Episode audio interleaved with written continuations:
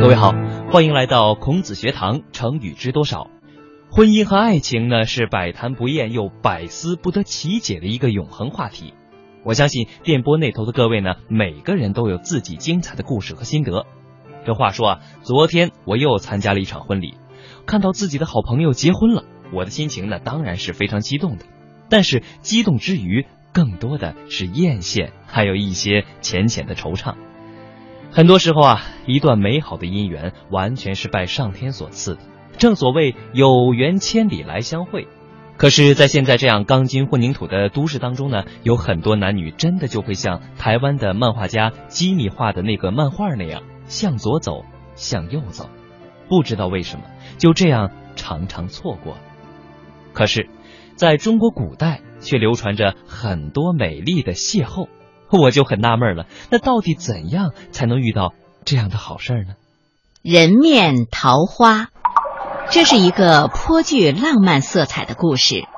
唐朝时的某一个清晨，书生崔护独自去长安城南的郊外踏青游览，只见新柳婆娑，绿野无极，麦苗在春风中起伏，到处鸟语花香。真是叫人心旷神怡。走着走着，崔护见绿树掩映中的一处农家宅院，院子中的桃花十分茂盛，远远望去，院墙上一片粉红。崔护口渴，便紧走几步，赶到这农家门前，想讨杯水喝。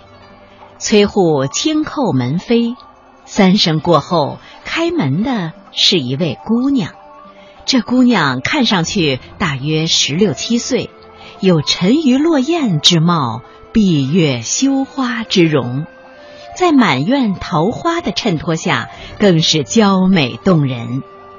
姑娘见崔护年少俊美，仪态非凡，对视之下，姑娘不由粉面羞红。待问过缘故，姑娘忙取来香茶。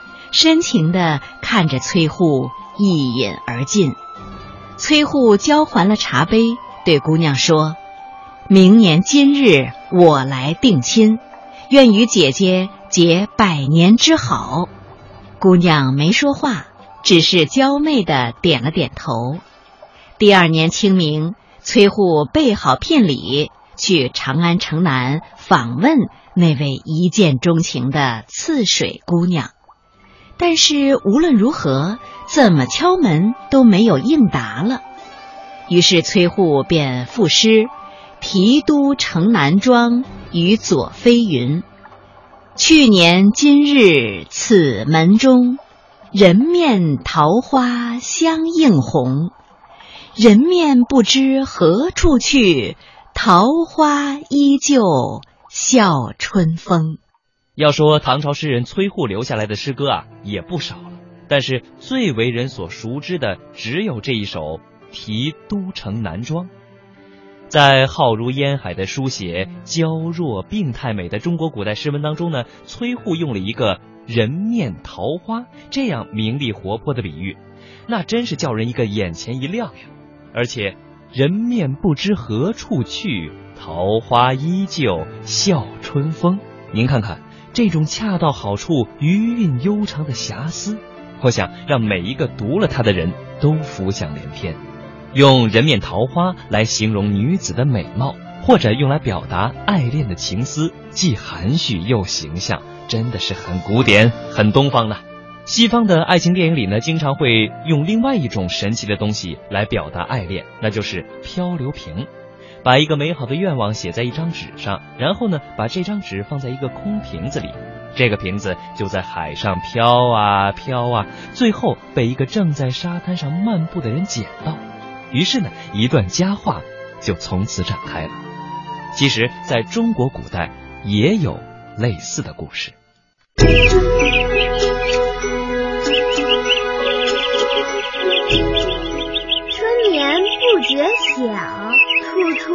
闻啼鸟，夜来风雨声。成语知多少？成语知多少？让我们一起欢度快乐的成语时光。红叶题诗，红叶题诗的故事浪漫动人，离奇有趣，在历史上流传了五百余年。可以说经久不衰。相传这个故事一共有过五个版本。我们今天来说一个唐代范书在《云溪友谊》里记载的红叶题诗的故事。说是唐宣宗年间的一个秋天，书生卢沃到京城长安去赶考。他和仆人走在皇城外护城河的岸上，这时候他看见一片鲜艳的红叶在水面上漂流。卢沃便叫仆人去捞出了红叶，没想到这片红叶上题有一首五言绝句。于是卢沃对这片红叶很是珍惜，他把红叶收藏在书箱里，有时也拿出来给好朋友看，一块儿欣赏红叶上的五言绝句。不久，唐宣宗降旨，要裁剪宫女，并允许百官从遣放的宫女中寻求配偶。当时卢沃以金榜题名，在范阳做官。卢沃得到了一名被遣放的宫女，二人一见钟情，立即举行了婚礼。卢沃想起了书箱中那片珍藏的红叶，于是就取出来给新娘子看。新娘子一见红叶，大吃一惊，问夫君何处得此红叶？卢沃如实道出了原委。新娘子说：“这片题诗的红叶。”是我放进皇宫里的玉钩的，无论如何也想不到这片红叶被郎君捡来，而且珍藏到今天。新娘子说着，便拿起笔来写道：“刘和何太急，深宫近日闲，殷勤谢红叶，好去到人间。”卢沃一看，妻子所书与红叶上的诗却是同一手笔，只是字儿大些而已。用红叶题诗来比喻男女之间奇特又妙不可言的缘分，相当浪漫了。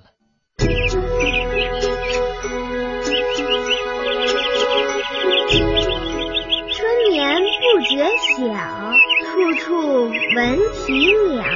夜来风雨声，成语知多少？成语知多少？让我们一起欢度快乐的成语时光。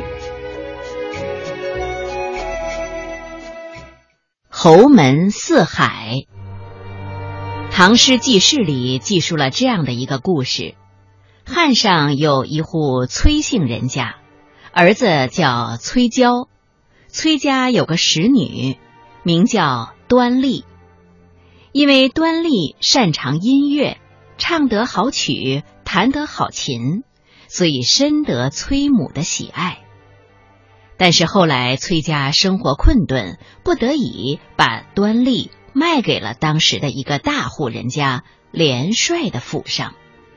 端丽进了连帅府，连帅对她十分宠爱。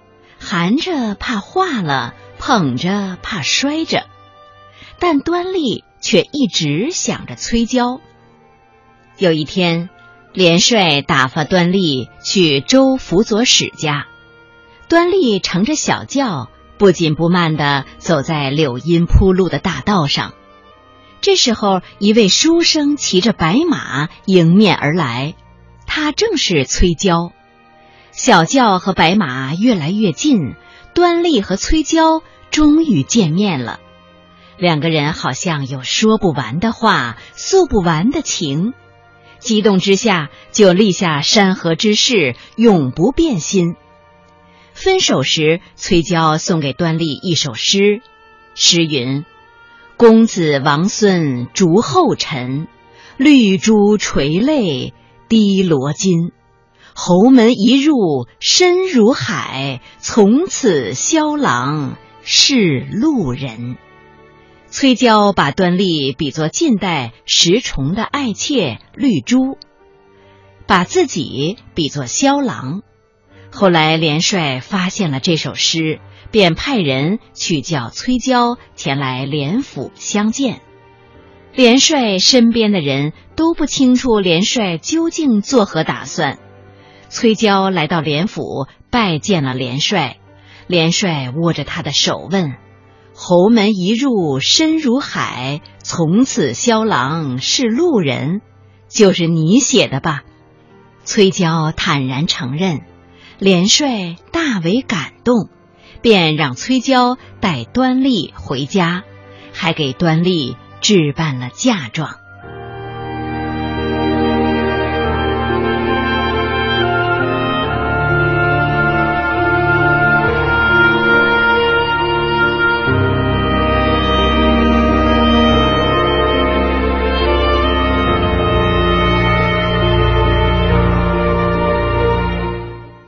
知道大家发现没有，成语本身的来历跟后来的用法有时候会相去甚远的。比如说“侯门四海”这个成语的意思是王公贵族的门庭啊，像大海那样深邃。旧时豪门贵族还有官府的门禁很森严，一般人是不能够轻易进入的，所以也用这个成语来比喻旧时相识的人，后来因为地位的悬殊而疏远了。这些意思呢，已经完全过滤了我们刚才听到的这个结局圆满的爱情故事，而是把他们有缘无分的深层原因呢，渐渐的放大了，所以用法就完全变了。对侯门生活的种种猜想呢，也成为了八卦杂志的重要阵地。